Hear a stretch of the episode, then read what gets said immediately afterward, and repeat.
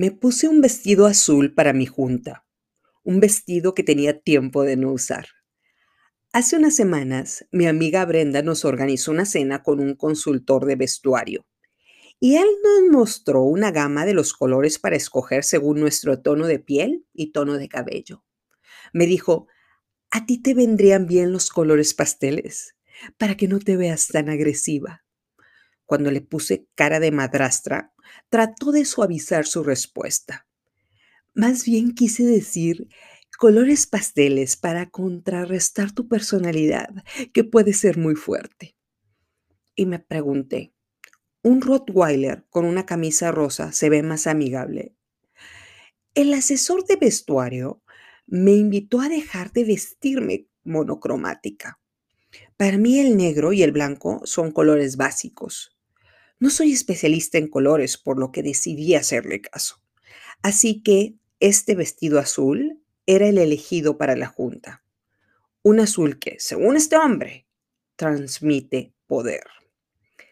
Julie Badilana, fundadora de la Iniciativa de Innovación Social y de Cambio en la Universidad de Harvard, en su libro Poder para Todos, dice que el poder se define como el control sobre los recursos que otros valoran. Poder no tiene que ver con lucir como Rottweiler o tener un superpuesto político. Dicho sea de paso, el año pasado tomé una clase con Julie en Harvard, por lo que voy a hablar en este episodio de varios conceptos que aprendí de ella. En esta clase nos habló sobre una mujer que vivía en una tribu en Sudáfrica. En este lugar no tenían agua potable. La tribu estaba gobernada por un grupo de hombres ancianos y el papel de la mujer estaba subestimado. Así que esta mujer, miembro de esta tribu, dejó su hogar y fue en busca de agua. Pudo contactar a varias organizaciones y logró que conectaran un sistema de agua potable continua a su comunidad. Después de esto, los hombres que gobernaban esta tribu la invitaron a ser parte del gobierno. Le extendieron una silla en el gobierno de su tribu. ¿Ella se lo solicitó? No. Ella controló un recurso que era valioso para esta tribu. El asiento se lo ganó por el poder que tenía sobre el agua. Eso es a lo que Julie Badilana, maestra de Harvard, llama poder.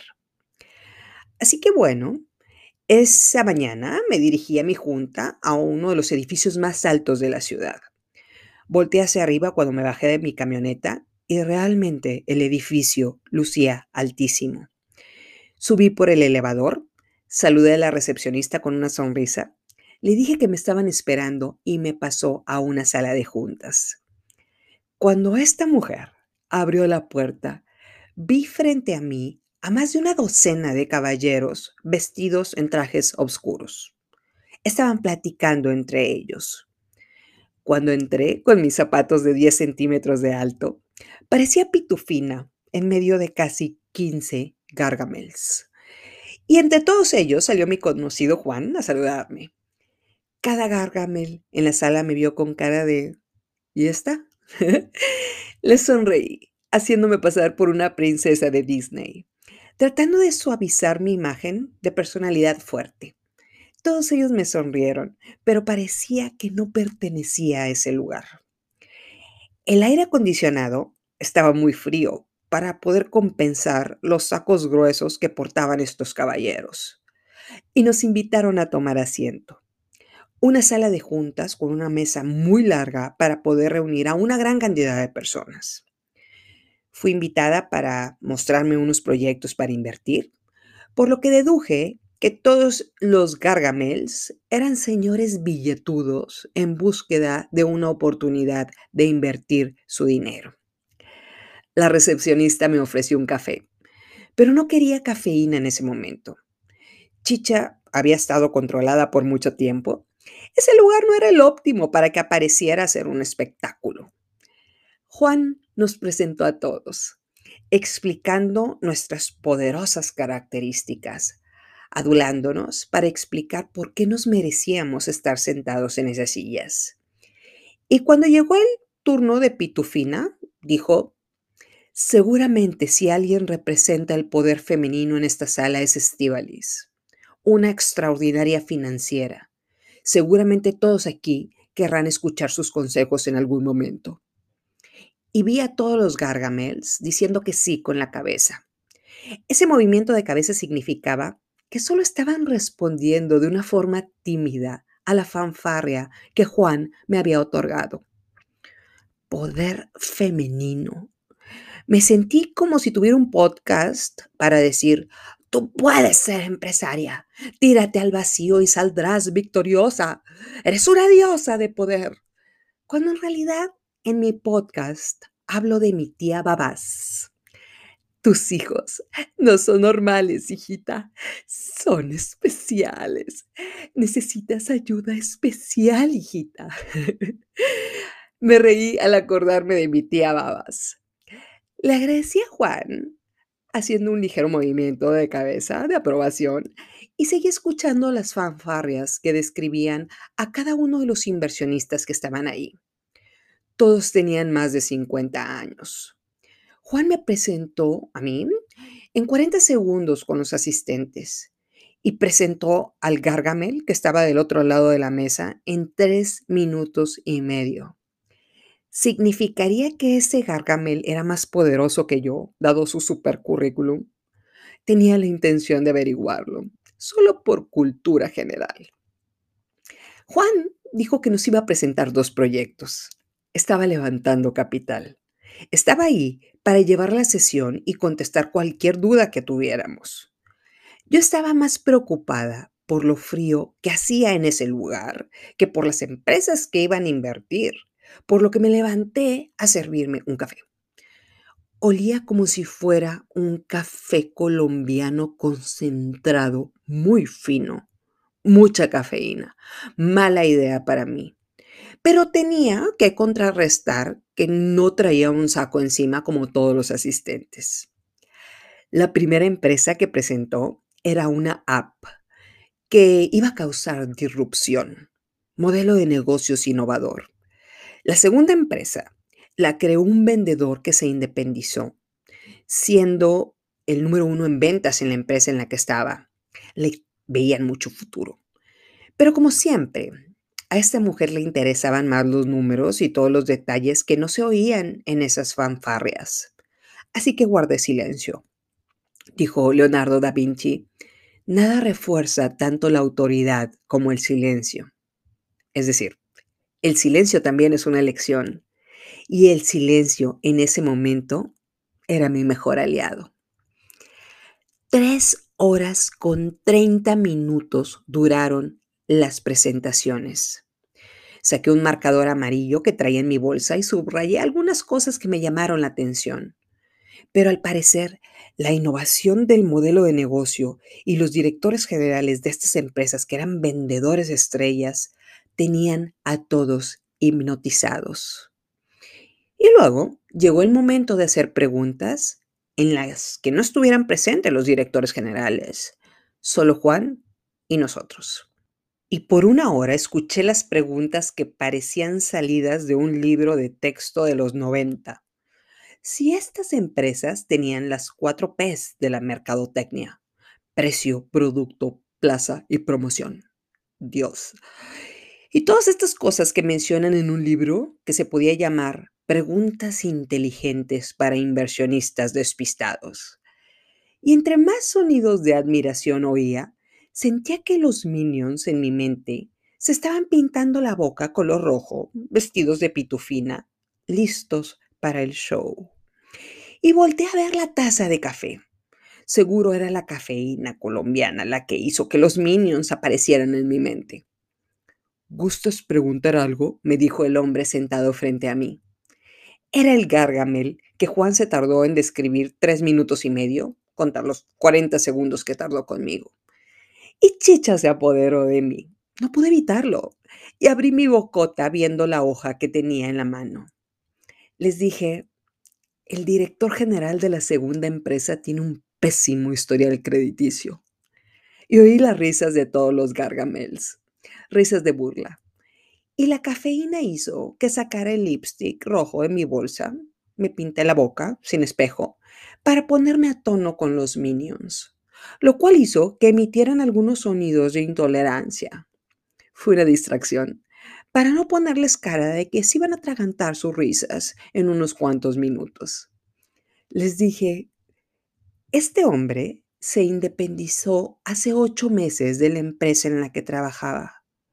Hace cinco meses un banco le otorgó una hipoteca para comprar una casa y ha fallado prácticamente en todos sus pagos.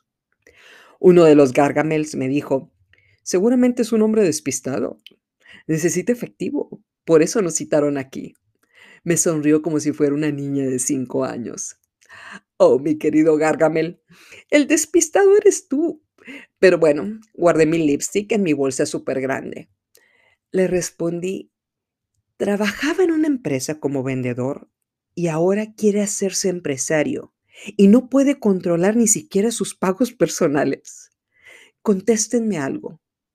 ¿Creen que va a poder controlar la tesorería y el efectivo que le va a entrar con lo que le den el día de hoy?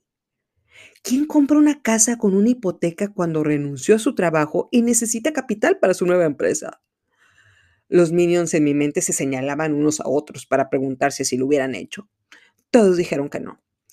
Silencio en la sala.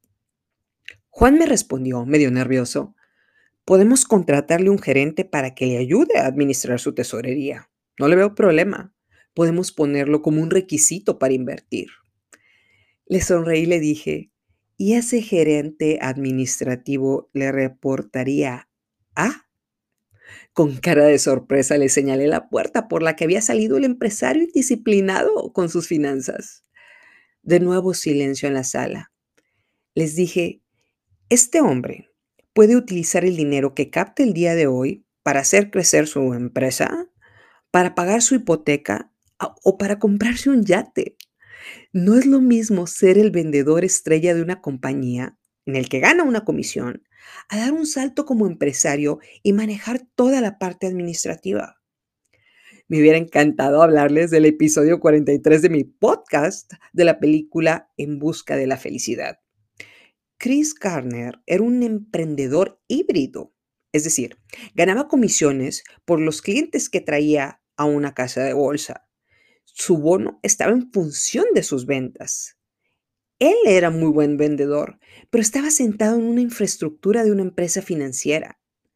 Para establecer su propia casa de bolsa, tuvo que pasar por un proceso el cual requiere de disciplina financiera. Todos los gargamels a mi alrededor se quedaron en silencio viéndome fijamente. El que estaba al lado de mí volteó a ver las hojas que yo tenía en las manos, subrayadas en amarillo. Este hombre me dijo, veo que por lo menos subrayaste 10 cosas en esa carpeta. A menos que alguien opine lo contrario, me encantaría escucharlas. De mi parte, tienes toda mi atención.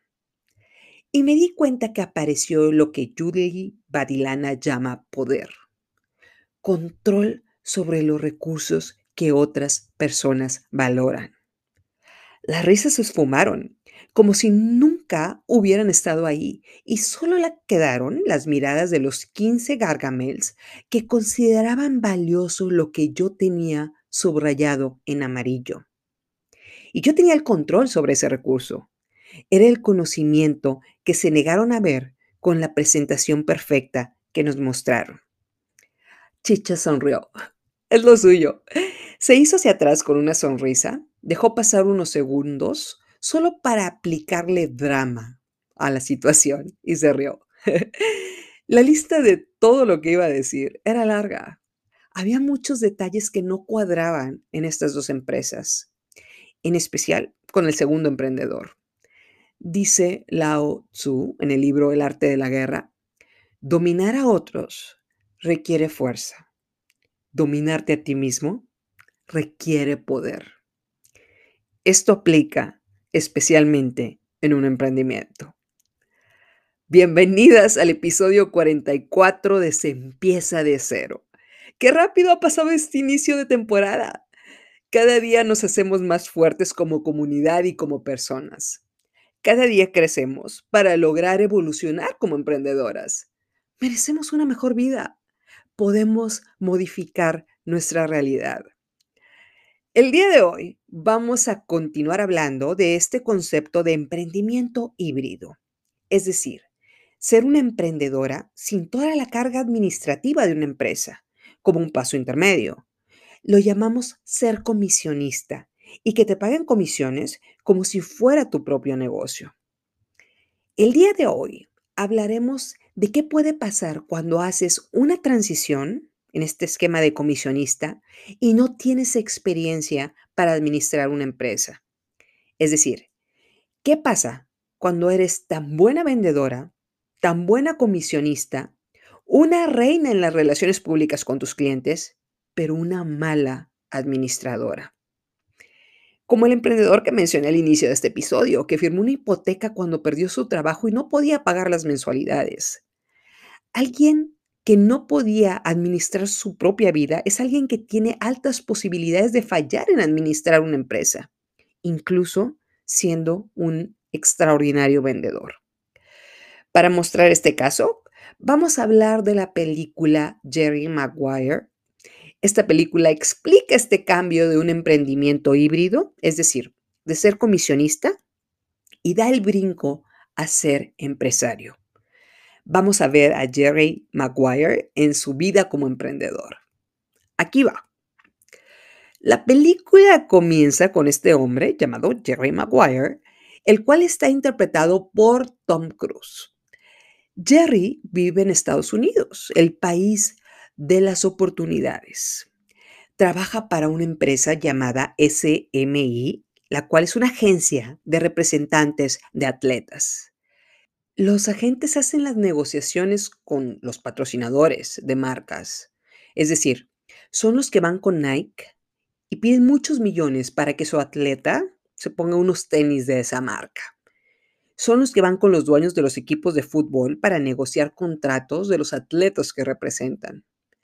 Si habláramos de Lionel Messi, no sale en la película, pero lo pongo como ejemplo, Jerry Maguire sería el que negociaría el contrato de Messi con el Paris Saint-Germain y el que le diría a Nike que por 3 millones de dólares Messi va a usar unos tachones de esa marca.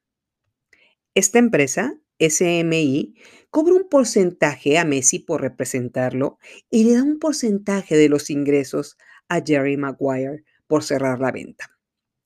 En esta empresa, SMI, hay 33 agentes activos, es decir, comisionistas o emprendedores híbridos, a los cuales les pagan una comisión que ganan los atletas que representan. Jerry es representante de aproximadamente 50 atletas. Jerry puede ganar todo lo que quiera. Mientras más atletas represente, más alto va a ser su bono. A este tipo de representantes deportivos Nadie los ve en portadas de revista. Son los que mueven los hilos atrás del escenario deportivo. Una tarde, Jerry se da cuenta que uno de sus representados se comporta como un patán con un niño. Esta estrella no le quiere autografiar al niño una tarjeta.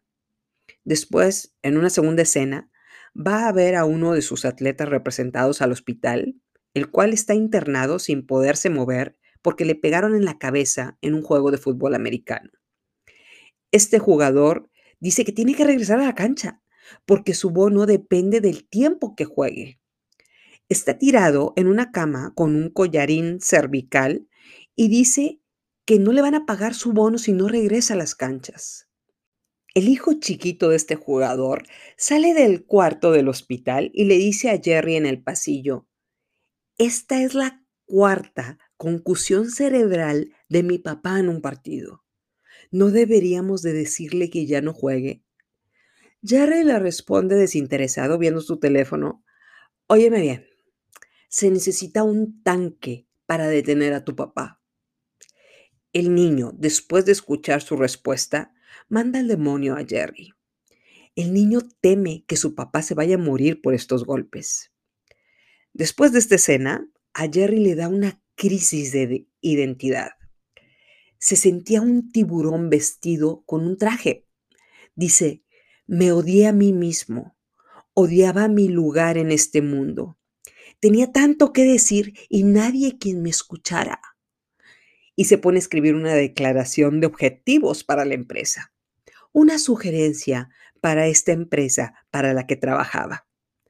25 páginas de lo que consideraba que estaba mal en los procesos. Dice que son muchos clientes los que representan sus colegas y él, por lo que necesitan representar menos clientes y ofrecer una mayor calidad de servicio preocuparse más por sus deportistas. Después de terminar de escribir en la madrugada esta declaración de objetivos, Jerry dice que se volvió a sentir como el hijo de su padre. Encontró identidad. Imprimió 110 copias con el título Las cosas que pensamos y no decimos, el futuro de nuestro negocio. Pero ojo, menos clientes lleva a un pequeño detalle llamado generar menos dinero. ¿Te imaginas decirle al dueño de la empresa para la que trabajas que es momento de generar menos dinero? Todos los empleados reciben una copia de este manifiesto y Jerry se da cuenta que actuó con el estómago al hacer este manuscrito y recibe aplausos cuando llega a la oficina. Todos están de acuerdo con él. Dos de sus compañeros dicen aplaudiendo, ¿cuánto crees que se tarden en correrlo? El otro hombre dice, máximo una semana. Difícil decirle a tu empresa que le sugieres generar menos dinero en Estados Unidos, un país capitalista por excelencia. Jerry está en el aeropuerto y conoce a una mujer, una mujer que trabaja en el departamento de contabilidad de la empresa. Ella se llama Dorothy, la cual le dice a Jerry que recibió su manuscrito y le impresionó mucho y que está muy sorprendida por su calidad moral. Del proceso de Dorothy hablaremos en el episodio adicional. Así que bueno, a Jerry le llega lo inevitable. Bob Sugar, un tipo simpático, rubio, lo cita en un restaurante y le dice que está despedido. Tal cual. Bob Sugar va por todos los clientes de Jerry. Son 50 clientes. Esos clientes representan un dineral adicional para Bob porque es comisionista. Jerry sale del restaurante y regresa a su oficina para hablarle a todos sus clientes, aunque ya no es empleado de la empresa. Ahora no le queda otra sino crear su propia empresa para representar deportistas. Pero sus clientes le responden que son leales a la empresa están ahí por la capacidad de la empresa, no por la simpatía de Jerry. Aquí va mi primer punto. Si los clientes son leales a ti, eres una empresaria híbrida. Tú haces la diferencia. Si los clientes te responden que son fieles a la empresa para la que trabajas, no eres una empresaria híbrida, eres una empleada de esta empresa. La fidelidad de los clientes hace la diferencia. Si puedes levantarte de tu escritorio y llevarte todos los, clientes, la empresa te necesita. En palabras de Julie Batilana, el poder representa los clientes de los cuales tú tienes el control. Tener control sobre los deportistas que todas las marcas y los equipos valoran. Jerry logra convencer a solo dos deportistas para que lo represente ahora con su faceta de empresario. Un adolescente superestrella que va a debutar en la Liga Profesional de Fútbol Americano. Y un segundo, un hombre afroamericano que es cero simpático. Y no es considerado estrella, aun cuando es un muy buen deportista. Este hombre afroamericano le dice a Jerry, Show me the money. es decir, muéstrame que puedes conseguirme patrocinadores. Muéstrame que puedes conseguirme dinero. Jerry sale de su oficina esa noche, vencido al ver que sus clientes no le responden, cabeza abajo, y les dice a todos a su alrededor que lo despidieron. Hace una prueba de poder, es decir, les pregunta, ¿Quién se viene conmigo a mi nueva empresa? Solo hay un silencio incómodo. Le pide a su asistente que se vaya con él, pero la asistente le responde que ella no va a renunciar. Vuelve a preguntar a todos, ¿quién se viene conmigo?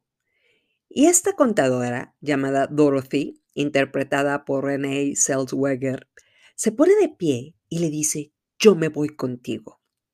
Cuando están en el elevador, le dice, vamos a ver cómo se las arreglan sin nosotros. Cuando se cierra la puerta del elevador, todos los empleados de esta empresa regresan a la normalidad. Todos los clientes siguen representados por esta empresa, excepto estos dos que Jerry logró convencer para que siguieran con él. Ahora Jerry Maguire es un empresario, porque no le queda otra. Jerry, desesperado y con el ánimo en el piso, va a ver al adolescente estrella que va a debutar en la NFL. Jerry habla con el padre de esta estrella y él le dice, estamos contigo, Jerry, pero no voy a firmar ningún papel. Mi palabra es más fuerte que un roble. Otra vez sale la diferencia entre un empleado y un empresario. Si hubiera estado trabajando en la empresa SMI, a este señor le hubieran hablado del departamento jurídico para decirle, ¿firmas en este momento o no te representamos? Pero Jerry, en su estado vulnerable, acepta representar a su hijo sin un contrato de por medio. Unos días después, Bob Sugar, competencia de Jerry, finalmente convence a esta superestrella de firmar con él. Lo que tumba a Jerry. Jerry denomina este momento como la crónica de un fracaso. Digamos que de sus 50 clientes, nada más le queda uno, uno, uno, uno, uno, el cual es un completo Grinch, cero carismático. Lo único que grita es, Show me the money. Cuando damos el paso a ser emprendedoras, tenemos que tomar en cuenta que es otra modalidad. No solo es vender mucho, sino, sino llevar un proceso administrativo que Jerry no estaba listo para aplicar. Al final de la película, como obra de Dios, mandándole un salvavidas para que no se ahogara, ese único cliente con el que se quedó logra un contrato millonario con su equipo. Los Cardenales de Arizona le ofrecen un contrato por 11.2 millones de dólares por cuatro años, con lo cual Jerry se gana una comisión que es oxígeno para su emprendimiento. Se lleva 450 mil dólares de comisión. Permítanme decirles una verdad absoluta. La que tiene el poder sobre el cliente, tiene el poder sobre el negocio. Va de nuevo. La que tiene el poder sobre el cliente, tiene el poder sobre el negocio. Pero para convertirte en empresaria, también necesitas saber administrar ese negocio. Vamos a extender el final de la película con un escenario para propósitos de este podcast. Si Jerry hubiera tenido el poder sobre los clientes, digamos, llevarse 25 de sus 50 clientes, hubiera sido un extraordinario comienzo. Si Jerry, aparte de ser muy buen vendedor, entiende que no es un buen administrador, va a decidir contratar a una administrativa Rottweiler vestida con ropa color pastel. Ella se encargará de todos los gastos y le dirá, al ritmo que estamos gastando, jefe, nos vamos a quedar sin dinero en cuatro meses. Jerry se va a visitar a cada uno de los deportistas para convencerlos de representarlos y les muestra el manuscrito que fue la razón por la que lo corrieron de la empresa. Los atletas también son humanos y quieren a alguien a su lado que se preocupe por ellos. La administrativa Rottweiler, vestida de rosa, les hablará por teléfono a todos estos deportistas para que firmen contratos. La palabra más fuerte que un roble no es suficiente y para decirles que siempre velarán por su seguridad y lograrán que las mejores marcas los patrocinen, que siempre estarán al 100% para show me the money. es decir, les van a hacer ganar dinero, pero la administrativa le recuerda que hay unos pagos pendientes por las comisiones que firmaron en el contrato, que es momento que por favor les depositen. Gracias a este trabajo administrativo, la empresa de Jerry recibe el oxígeno que necesita. Ahí Jerry se convertiría en empresario, con la ayuda de una administrativa, dado que él no sabe cómo jugar ese rol. Hay personas que tienen estos extraordinarios perfiles, ser vendedora y ser una buena administradora. Si solo tienes el de vendedora y quieres dar un paso a convertirte en empresaria, tienes que encontrar a alguien que maneje la parte administrativa.